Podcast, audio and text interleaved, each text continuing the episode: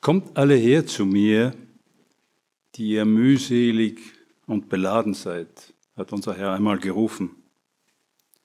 Und so wundert es auch nicht, dass in, den, in der christlichen Kirche, in den Gemeinden, viele von ihnen sind, von den mühseligen und beladenen.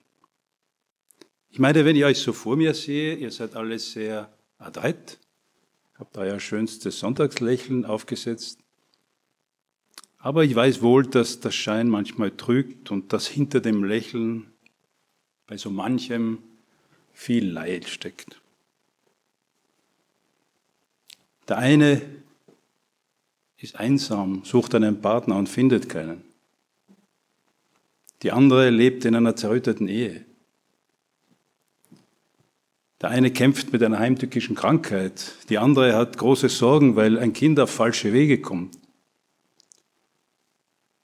Der eine hat Schwierigkeiten mit seinem Chef, die andere Liebeskummer und so weiter und so fort. Aber ich habe ein Wort für euch. Und gerade für euch, die ihr mühselig und beladen seid. Ein Wort vom Herrn, ein Wort, das er in den Mund Davids gelegt hat und das wir im Psalm 57 finden, den ich euch jetzt vorlesen werde. Aber bevor ich ihn euch vorlese, vielleicht ein paar einführende Worte. Hier habt ihr die Kopfzeile dieses Psalms. Es gibt Psalmen, die haben so eine eigenartige erste Zeile. Und hier habt ihr eine sehr wörtliche Übersetzung von dem, was hier steht in unserem Psalm. Den Vorstehenden zerstöre nicht, dem David, Mikdam, als er vor Saul in die Höhle floh. Nun, als er vor Saul in die Höhle, Höhle floh, äh, das können wir sicher so verstehen, dass der Psalm mit dieser Begebenheit etwas zu tun hat. Eine Begebenheit, die uns erzählt wird im ersten Buch Samuel im Kapitel 24. Also entweder wurde der Psalm sogar in, bei dieser Gelegenheit geschrieben oder er beschreibt das, was David dort erlebt hatte. Mikdam ist einfach, wir wissen nicht, was es bedeutet, daher nur transkribiert. Und dann haben wir diese Bemerkung in dem David, das ist etwas, was wir in vielen Psalmen finden. Äh, man könnte es auch übersetzen für David, aber äh, es kann auch den Besitz anzeigen. Also der Psalm gehört dem David und vermutlich ist es hier so zu verstehen, dass dieser Psalm von David selbst äh, verfasst wurde. Und dann haben wir dasselbe noch mit einer anderen Person, dem Vorsitzenden, selbe Präposition. Hier bedeutet es wahrscheinlich wirklich für den Vorstehenden. Äh, man glaubt, und das ist ziemlich, äh, ziemlich sicher, dass die Psalmen im Tempel aufgeführt wurden mit musikalischer Begleitung und vermutlich sogar gesungen wurden. Und dieser Vorstehende, denkt man, ist vermutlich äh, der Orchesterleiter oder manchmal wird es auch übersetzt mit Chorleiter oder im Neudeutsch würde man vielleicht sagen Worship Leader. Und zerstöre nicht ist vermutlich eine, eine Anweisung für diese Person. Und man glaubt, dass das vielleicht eine Melodie war, die eben dem Vorstehenden bekannt war, damit er wusste, welche Musik er dazu spielen soll. Und wenn ihr in den Psalm hineinschaut, haben wir noch zwei Worte, die etwas eigenartig sind. Selah oder manchmal wird es übersetzt mit Pause. Das sind vermutlich Pausen, die eben auch für diese musikalische Darbietung gedacht waren. Das heißt, dann wurde der Gesang oder die Lesung unterbrochen und dann kam Musik. Und äh, wir wollen das heute einmal ausprobieren. Wir wollen einmal diesen Psalm mit musikalischer Untermalung äh, darbieten. Und ich habe eine Künstlerin in der Gemeinde gefunden, die das übernehmen wird. Ich werde also jetzt den Psalm vorlesen und John Wen wird ihn musikalisch begleiten.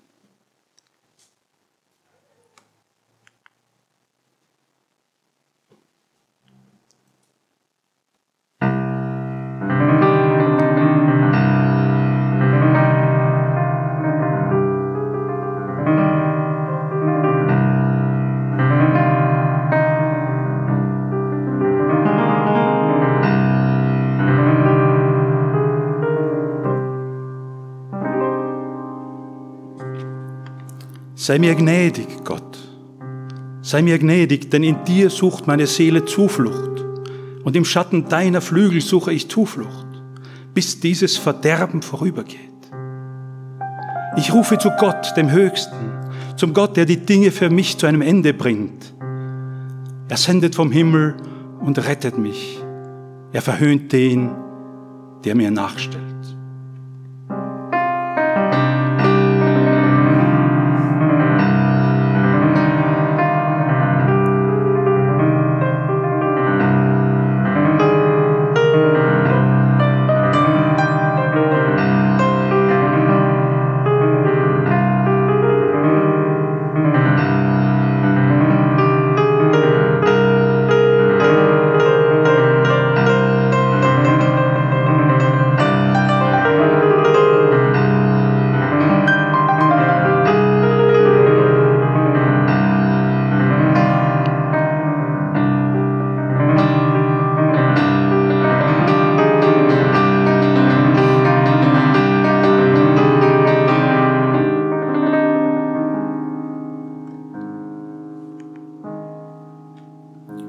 Sendet sein Wohlwollen und seine Wahrheit.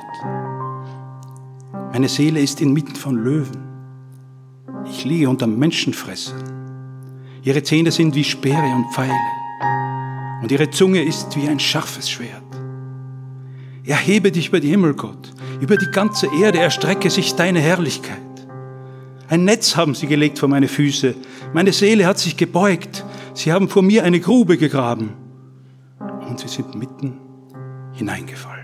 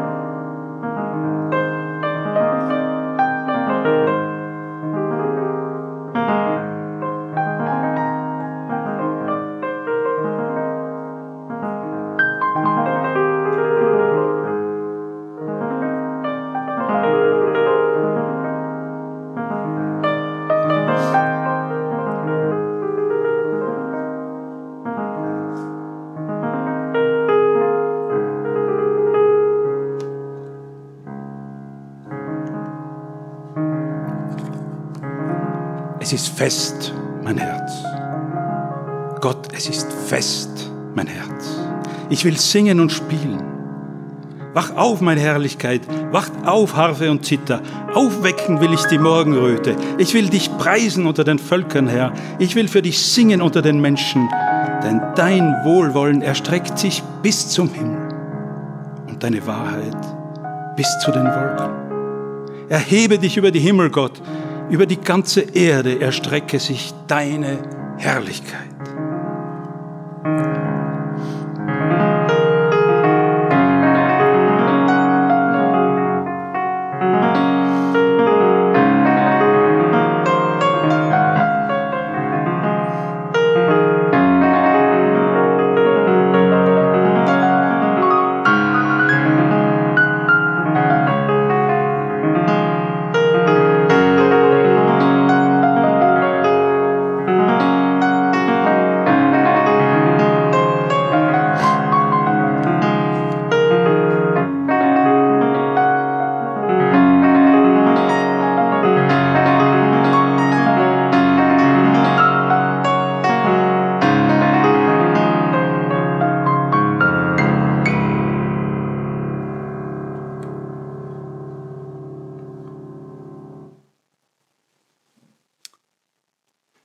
Aus der Kopfzeile unseres Psalms gehört haben, gelernt haben,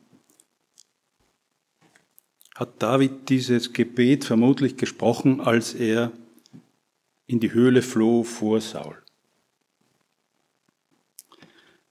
Das ist eine Begebenheit, ich habe schon gesagt, im ersten Buch Samuel, Kapitel 24.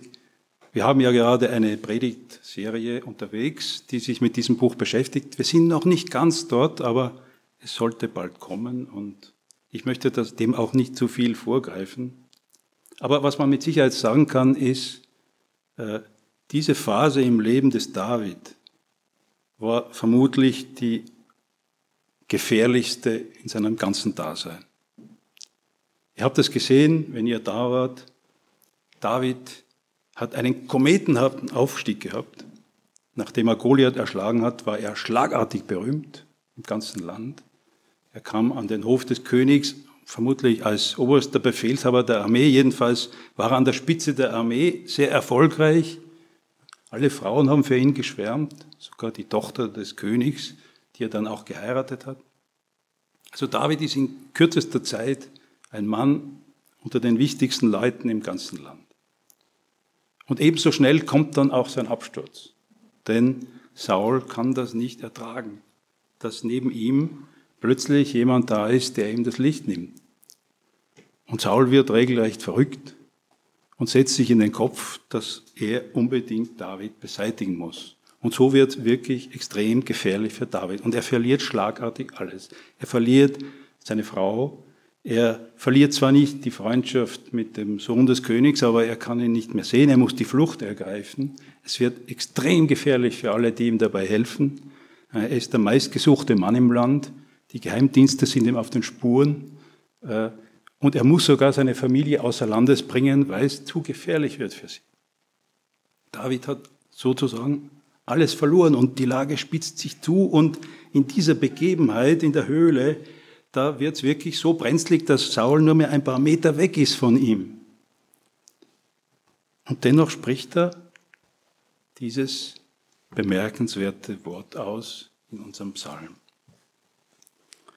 Mein Herz ist fest. Gott, mein Herz ist fest. Wie kann man das verstehen? Nun, wir haben jetzt sozusagen dieses Wort im Leben des David situiert, aber äh, wir können uns auch noch seinen Sitz im, im Psalm selber anschauen. Auch das ist bemerkenswert. Denn äh, wir sehen, in dieser großen Gefahr ist David nicht einer, der irgendwie über den Dingen schwebt. Ein Adept der Meditation, dass er sich vorstellt, ich bin an einem schönen Strand und alles Leid ist weg und es ist nur Schönheit und Frieden und mein Herz ist fest. Nein, das ist überhaupt nicht der Punkt. Wenn ihr den Psalm vorher seht, dann schreit er zum Herrn, er schreit um Gnade und er beschreibt seine eigene Lage in sehr dramatischen Worten. David ist nicht gelassen, entkoppelt von allem Leid. Er, er, er ist sich sehr bewusst, wie gefährlich es ist. Er ist inmitten von Löwen, sagt er, von Menschenfressern. Und das sind keine normalen Löwen, das sind Monster. Ihre Zähne sind wie Speere und Pfeile, ihre Zunge wie ein scharfes Schwert. Ja, das sind so Monster, wie wir sie auch in der Offenbarung sehen. Ein echter Albtraum. Und hier äh, beschreibt er auch seine Lage. Er fühlt sich irgendwo in der Falle. Sie haben ein Netz gelegt vor seine Füße. Sie haben eine Grube gegraben vor ihm. David ist sich der Gefahr mehr als bewusst. Und dennoch, und dennoch dieses Wort, mein Herz ist fest. Was heißt denn das eigentlich? Mein Herz ist fest. Das Wort Herz ist eine echte Herausforderung für Übersetzer. Weil in unserer Kultur und in, unserem, ja, in unseren Sprachen das Herz eine andere Bedeutung hat als in der Kultur und in der Sprache des David. Und äh, das kann manchmal zu Missverständnissen führen. Ich meine, das Herz in allen Kulturen, die ich kenne, ist zuerst einmal die Pumpe, die wir in der Brust tragen, um das Blut durch den Körper zu pumpen. Da sind alle einverstanden. Aber jede Kultur assoziiert dann Dinge mit diesem Herzen, übertragenes sozusagen. Und da wird es komplizierter. In unseren Sprachen, in den meisten, die ich kenne, ähm, ist das Herz der Sitz der Gefühle insbesondere der Liebe. In der Zeit, als Instagram noch nicht gab, da haben die Leute Herzen in Baumrinden geschnitzt, ja, wenn sie verliebt waren. Ja, das Herz steht für die Liebe. Ja. Und äh, das gibt es auch bei den alten Israeliten. Ja, das Herz als Sitz der Gefühle. Gar nicht so selten. Ja. Ich habe hier eine Stelle herausgesucht, wo das ziemlich klar ist. Gott spricht zu Moses und sagt, du wirst jetzt dann den Aaron wieder treffen und wenn er dich sieht, wird er sich freuen in seinem Herzen. Das Herz als Sitz der Gefühle. Das ist uns vertraut. Aber dann gibt es noch andere Texte, wo es ganz offensichtlich was anderes bedeutet. Hier zum Beispiel eine Stelle aus einem Psalm. Leiden ohne Zahl haben mich umfangen und mein Herz hat mich verlassen. Ja, das heißt natürlich nicht, dass er gefühlsarm geworden ist, sondern er hat den Mut verloren. Ja, das Herz als Sitz des Mutes, das ist auch relativ häufig in der Schrift äh, so verwendet. Ja, und wir kennen das auch im Deutschen. Ja, wenn man sagt, mir ist das Herz in die Hose gefallen, oder er ist beherzt vorgegangen, das geht auch in diese Richtung. Das ist also für uns noch relativ vertraut. Aber dann gibt es noch andere Dinge. Hier zum Beispiel im fünften Buch Moses sagt äh, Moses zu den Israeliten, also zum Volk Israel, so erkenne in deinem Herzen, dass der Herr, dein Gott, dich erzieht, wie ein Mann seinen Sohn erzieht. Hier ist die Erkenntnis im Herzen äh, gelagert, sozusagen. Ja, das Herz als Sitz des Verstandes, des Intellekts. Ja, das ist für uns weniger vertraut. Wir, haben das, wir assoziieren das mehr mit dem Hirn. Aber für die Israeliten, auch das ist das Herz. Dann gibt es in den Sprüchen einen Satz, der wieder was anderes bedeuten muss, nämlich im Herzen des Verständigen ruht die Weisheit. Also das Herz auch als Sitz der Weisheit. Ja, ihr seht schon, das geht weit über das hinaus, was wir normalerweise damit assoziieren. Und dann noch ein letztes Beispiel im zweiten Buch Samuel, wo Nathan zu David eben sagt, geh hin, tu alles, was du im Herzen hast, denn der Herr ist mit dir. Das ist schon wieder was anderes, nämlich hier geht es um den Willen, um die Absicht. Ja, auch das ist für die Israeliten im Herzen sozusagen geborgen. Äh, was soll man jetzt mit dem machen? Ja, äh, wie, wie müssen wir das Herz deuten? Für mich habe folgende Schlussfolgerung gezogen. Für, ich glaube, für die Israeliten ist das Herz das, was im Innersten einen Menschen ausmacht. Der Kern seiner Persönlichkeit. Ja? Und dieses Ding ist ein komplexes, ein komplexes Ding. Ja? In der Materialwissenschaft würde man sagen, ein Verbundwerkstoff. Das hat mehrere Dimensionen. Das hat die Dimension Gefühl, das, was ich im Innersten empfinde, sozusagen. Das hat eine Dimension Verstand, wie ich im Innersten denke. Wir denken nicht alle gleich, und wie ich ticke sozusagen, ganz drin. Und ganz wichtig auch, es hat eine Dimension des Willens, was ich im Innersten eigentlich will. Und das alles ist mein Herz. Das ist ein komplexer Baustein, und wir haben kein deutsches Wort dafür. Ja, muss man schon sagen. Und deshalb werfen die meisten Übersetzer dann das Handtuch und übersetzen mit Herz. Wahrscheinlich ist das auch weise so. Aber äh, ihr müsst schon verstehen, dass das eine relativ komplexe Sache ist, das Herz. Und hin und wieder, wenn ihr einen Text habt, und es gibt viele in der Schrift, wo das Herz vorkommt, denkt daran, das ist nicht nur das Gefühl. Mein Herz ist fest, sagt David. Und wenn ihr mir folgt bei, meiner, bei meinem Verständnis des Wortes Herz, dann versteht ihr, dass das gleichermaßen eine Feststellung ist. David stellt fest, in dieser ganzen Misere, trotz aller dieser riesigen Gefahren, mein Herz ist fest. Ich stehe noch da. Ich bin nicht am Boden. Ja? Und gleichzeitig, weil dieses Herz auch eine Willensdimension hat, ist es, glaube ich, auch eine Absichtserklärung. Mein Herz ist fest, ich will festbleiben. Ja? Ich fliehe zum, äh, unter die Flügel des Herrn, sagt er am Anfang. Und mein Herz ist fest. Ich will, dass mein Herz fest ist. Was hat dieses Fest jetzt genau? Wenn ihr in die verschiedenen deutschen Übersetzungen hineinschaut, dann findet ihr Verschiedenes. Die einen übersetzen mit äh, ruhig, gar nicht selten.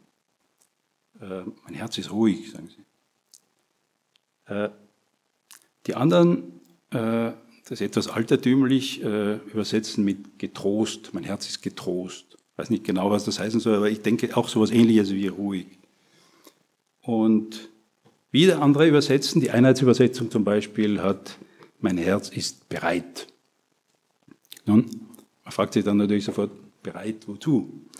Ich glaube, diese Übersetzungen sind nicht besonders glücklich. Die beste Glaube ist immer noch fest. Die Idee ist wirklich von etwas, das gefestigt ist. Wenn ihr ein Bild dafür haben wollt, dann geht in die Alpen und schaut euch an, wie die Häuser dort gebaut sind, damit sie im Winter viel Schnee aushalten. Das, ist, das sind feste Bauwerke. Da ist ein ordentliches Dach, starke Balken äh, und feste Mauern. Das Ding steht und auch wenn ihr Tonnen Schnee drauf werft, es ist fest. Es, ist, es vergeht nicht unter, jeder, unter jedem Druck. Und ich glaube, das ist hier die Idee. Mein Herz ist fest, mein Herz ist gefestigt. Äh, es ist solide, könnte man vielleicht sagen.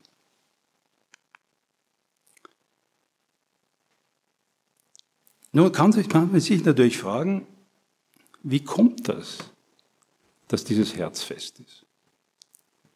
Und äh, ich glaube, äh, ihr könnt vielleicht verstehen, nach dem, was ich gesagt habe, dass das Herz als solches schon eine gewisse Grundfestigkeit hat, wegen seiner Mehrdimensionalität. Ja? Das Herz ist nicht nur Gefühl. Ja? In so einer Situation, wie David sie erlebt, kann das Gefühl schon mal durchgehen. Und wir spüren am Anfang des Psalms, es ist nicht weit weg, ja, dieser Punkt, wo er verzagt wird. Ja? Aber dann greift vielleicht die Vernunft oder der Wille.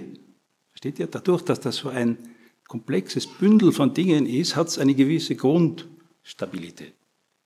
Aber natürlich äh, geht es darüber hinaus. Und der Psalm selbst gibt uns einen kleinen Hinweis, was beigetragen haben kann zu dieser Festigkeit, nämlich wenn ihr schaut, was unmittelbar vorher kommt. Da beschreibt er eine Situation, wo er, man ihm eine Falle stellt und die, die ihn die Falle stellen, sind selbst hineingefallen. Äh, das bezieht sich höchstwahrscheinlich auf diese Situation, die äh, in dieser Höhle geschehen ist. Ich muss trotzdem kurz darauf eingehen, was hier passiert ist. Saul will David vernichten und er stellt sich selbst an die Spitze dieser Elitetruppe, die ihm nachstellt. Seine Geheimdienste haben ihm gesagt, er ist da und dort und da geht er jetzt hin mit seinen Soldaten, um den David festzunehmen und sicher auch sofort umzubringen. Und äh, David ist wirklich nur mehr einen Meter weg von Saul und er flüchtet in eine Grotte und dann hat Saul ein menschliches Bedürfnis. Er muss seine Notdurft verrichten. Und der Saul ist der König. Das kann er nicht so vor den Soldaten machen. Ja, das, das geht nicht. Was macht er? Er geht in die Höhle. Idealer Ort, um das, sein Geschäft zu erledigen. Und er fällt damit dem, dem David in die Hände. Ja. David könnte ihn auf der Stelle umbringen. Er ist in einer sehr misslichen Situation. David tut das nicht. Und das verschafft ihm ein paar Momente Frieden, denn sogar Saul ist beeindruckt und zieht ab. Ja, er kommt dann später wieder auf schlechte Ideen, aber das ist eine andere Geschichte. David hat hier gerade etwas erlebt, wie der Herr wundersam eingegriffen hat in sein Leben. Ja, wie plötzlich er aus größter Gefahr gerettet wird. Und das ist etwas, was sein Herz festigt natürlich. Ja, das können auch wir erleben. Wenn, wenn ihr aus großer Gefahr errettet werdet, das ist unheimlich aufbauend. Wenn man, manchmal hat man den Eindruck, der Herr ist abwesend, es kümmert ihn nicht, was passiert, aber hin und wieder sieht man ihn wirklich eingreifen. Und das ist wirklich etwas, was uns äh, festigt, aufbaut. Und David hat sicher etwas davon hier gespürt. Aber das ist noch nicht alles und bei weitem nicht, würde ich sagen. Denn äh, wenn wir uns das Leben Davids insgesamt ansehen, dann äh, sehen wir dort auch etwas, was uns eigentlich in der ganzen Schrift vermittelt wird. Und ich glaube, der es am schönsten auf den Punkt gebracht hat, das ist Jakobus. Nämlich die Idee, dass es nicht unbedingt die Errettung aus der Not ist, die uns festigt, sondern die Not selbst. Das ist etwas, was wir alle lernen müssen. Und Jakobus sagt es etwas provokant, aber er sagt, er achtet es für einen Grund zur Freude, wenn ihr in mancherlei Prüfungen geratet, wissend, dass die Prüfung eures Glaubens Standhaftigkeit bewirkt. Anders gesagt, äh, ihr erleidet viel, aber das wird euch festigen. Und er achtet das als einen Grund zur Freude. Und das ist eine ganz andere Dimension, die sich da plötzlich auftut, dass das Leid in unserem Leben äh, für etwas gut ist, nämlich um uns wachsen zu lassen, um uns Standhaftigkeit zu geben. Und äh, es gibt da ein berühmtes Wort von Moses, wo er sich nach den 40 Jahren in der Wüste an sein Volk wendet, 40 Jahre der Prüfung. Und was sagt er zu denen? Sagt er zu denen, endlich ist es vorbei, vergesst den ganzen Dreck, jetzt kommt Kanaan. Juppie! Nein, sagt er nicht. Er sagt, du sollst dich erinnern, du sollst dich erinnern an den ganzen Weg den der Herr, dein Gott, dich geführt hat während 40 Jahren in der Wüste, um dich zu demütigen, um dich auf die Probe zu stellen, um zu erkennen, was in deinem Herzen ist. Schon wieder das Herz. Ob du seine Gebote halten würdest oder nicht. Erkenne mit deinem Herzen, dass der Herr, dein Gott, dich züchtigt, wie ein Mann seinen Sohn züchtigt. Seinen Sohn züchtigt. Versteht ihr? Ja? Dieses Leid, das ist, äh, diese Prüfungen sind da, um sie äh, wachsen zu lassen, um sie reifen zu lassen, ja, um sie nach oben zu ziehen. Und das ist wirklich etwas, was uns alle, was uns alle betrifft. Und deshalb werdet auch ihr auch alle in eurem Leben Leid finden, weil ihr das braucht. Und ich würde das äh, nicht so ohne weiteres sagen, wenn nicht die Schrift uns selber es irgendwo beweisen würde, indem sie uns nämlich sogar den Hinweis gibt, dass sogar Jesus durch diese Schule gehen muss. Gibt es einen seltsamen Satz im Hebräerbrief. Das ist nur eine Andeutung, aber ich finde, er ist schon sehr stark. Er sagt, obwohl er Sohn war, hat er den Gehorsam erlernt durch das, was er erlitten hat. Sogar der Heilige, der Sohn Gottes, ja, musste durch die Schule des Leidens gehen. Ja, um den Gehorsam zu lernen. Wenn Jesus das tun musste, liebe Freunde, dann müssen wir es noch viel mehr.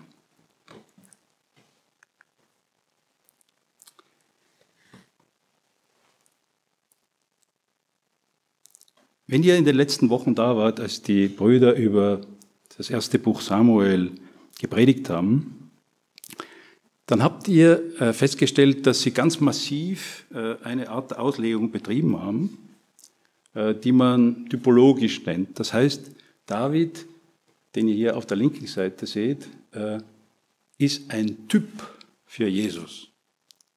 so haben sie viele der Texte ausgelegt, indem sie die Gemeinsamkeiten zeigen zwischen David und Jesus. David ist ein Prototyp. In seinem Leben sieht man schon im Ansatz manche Dinge, die dann bei Jesus Christus sozusagen aufblühen und vollständig werden. Das ist eine Art Auslegung, die äh, äh, typisch christlich ist natürlich ähm, und die absolut legitim ist. Ja? Und ich sage das äh, mit Leichtigkeit, weil äh, Herr Jesus selbst sie betrieben hat und auch die Apostel manchmal Texte so ausgelegt haben. Nur äh, wie mit allen guten Dingen kann man es auch damit übertreiben. Und ich denke, dass ein Text wie unser Psalm uns heute hier sozusagen ein, etwas Komplementäres gibt. Wir dürfen David nicht so sehen, als wäre er ein reines Abziehbild für Jesus Christus. Als ob David sozusagen nur dazu da wäre, um irgendwie Gemeinsamkeiten mit Jesus zu produzieren, als ob ihn Gott manipuliert hätte in seinem Leben, damit möglichst viel Gemeinsames auftaucht und sozusagen dann unseren Blick zu Jesus wendet. Das stimmt natürlich alles, dass David vieles gemeinsam hat mit Jesus. Aber David ist auch ein Mensch aus Fleisch und Blut. Das ist kein Abziehbild. Und es ist ein Mann in der Heilsgeschichte, äh, dem Gott viel mitgegeben hat und durch den er viel gesprochen hat, was wir auch hören müssen, als von ihm kommen. Das heißt, David hat auch als solcher für uns eine Bedeutung. Und ich glaube, an so einem Text wie diesem heute merken wir das auch. Warum sage ich das? Nehmen wir an, diesen, dieses Wort, mein Herz ist fest, hätte uns Jesus am Kreuz gesprochen. Ich weiß nicht, ob er es getan hat, aber zumindest ist es uns nicht überliefert. Dann wäre das genauso erbauend und, ja, und eindrucksvoll äh, und großartig, dass jemand am Kreuz das sagen kann. Aber wenn es von David kommt, finde ich, ist es noch einmal stärker. Denn Jesus ist der Vollkommene, der Perfekte. Das ist der Mann, der ans Kreuz geschlagen wird und die, die ihn foltern, noch segnet und für sie betet. Und Jesus ist wirklich in vielen Dingen jenseits von dem, was wir glauben erreichen zu können. Und das schafft eine gewisse Distanz, möchte ich sagen. Ja. Jesus kann Dinge sagen und tun, da können wir nicht mit. Ja. Äh, wenn mir den Vergleich erlaubt, wir spielen in der Dorfmannschaft und auch da in der B-Mannschaft, ja, und er spielt in der Champions League. Ja. Und das schafft eine gewisse Distanz. Es macht nicht weniger eindrucksvoll, was er macht, aber, aber wenn David das sagt, dann ist das etwas, was uns in unserer Greifweite ist, möchte ich sagen. Denn David war ein großartiger Mann, aber er war auch, hat auch wirklich unheimlich viel verbockt in seinem Leben. Ja, und wenn ihr die zweite Hälfte seines Lebens anschaut, dann kämpft er eigentlich sein ganzes Leben lang mit den Schwierigkeiten, die er sich selber geschaffen hat. Ja. David ist irgendwie noch mehr einer von uns. Er ist uns irgendwie ähnlicher. Und wenn David zu diesem Punkt kommen kann, in dieser großen Not, dass er sagen kann, mein Herz ist fest, dann ist das unheimlich stark, weil das heißt, ich und du, wir können auch dorthin kommen. Das ist in unserer Reichweite. Aber vielleicht sagt ihr euch, ja, David, David, das ist auch ein Gesalbter Gottes, der ist weit oben in der Heilsgeschichte und ich bin ein kleines Würstel. Lasst mich ja jemand anderen vorstellen. Das ist der Stefan.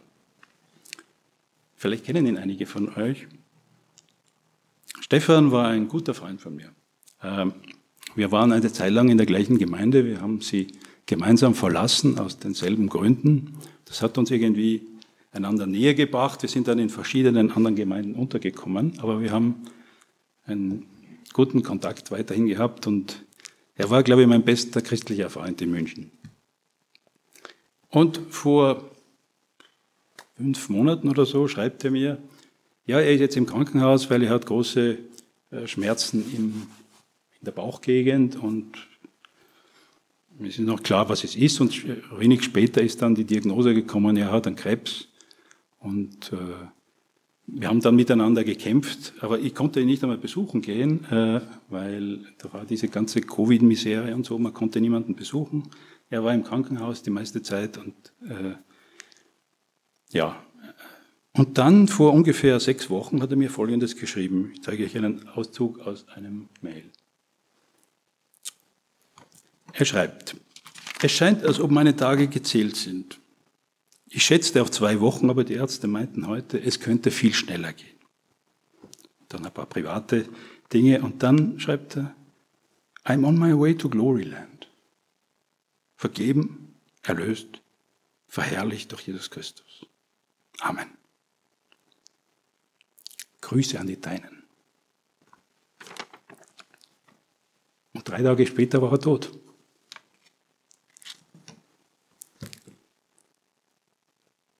Und ich weiß nicht, ob ihr das auch heraushört aus seinem Brief, aber Stefan sagt zu mir da, mein Herz ist fest.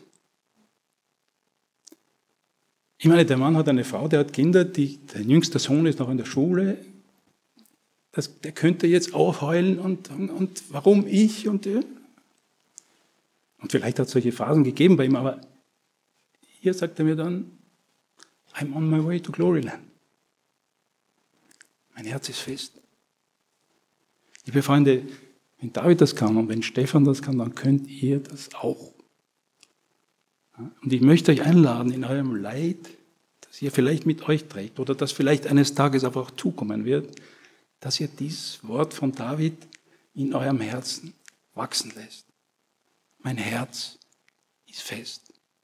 Das ist wirklich etwas, was ihr erleben könnt, was in eurer Reichweite ist und was ihr vielleicht eines Tages brauchen werdet in der Not. Wie geht es weiter in dem Psalm? Habt ihr es bemerkt? Die Tonart ändert sich komplett. Und was kommt jetzt? Lobpreis. Lobpreis. Ich will singen und spielen. Wach auf, meine Herrlichkeit. Wach auf, Harfe und Zither. Aufwecken will ich die Morgenröte. Ich will dich preisen unter den Völkern, Herr. Ich will für dich singen. Lobpreis. Wie passt denn das zusammen? Es passt sehr gut zusammen. Denn seht ihr, wenn so ein armseliger Typ wie David oder Stefan oder ich oder ihr, wenn der in seiner Not sich zum Herrn flüchtet und feststellt, mein Herz ist fest und erklärt die Absicht, mein Herz ist fest. Liebe Freunde, das ist Lobpreis in Reinkultur. Ihr könnt schöne Lieder singen und das ist schön und das ist schöner Lobpreis und das ist großartig. Ihr könnt musizieren wie ein Gott und das ist toll und das sollt ihr auch tun. Aber wie viel schöner ist noch ein Leben, das in so einer Not dann den, die Feststellung hervorbringt vor Gott, mein Herz ist fest. Wo kommt das her? Das kann nur vom Herrn kommen. Das ist wirklich Lobpreis in Reinkultur. Mein Herz ist fest. Und so will ich euch dieses Wort mitgeben. Ja?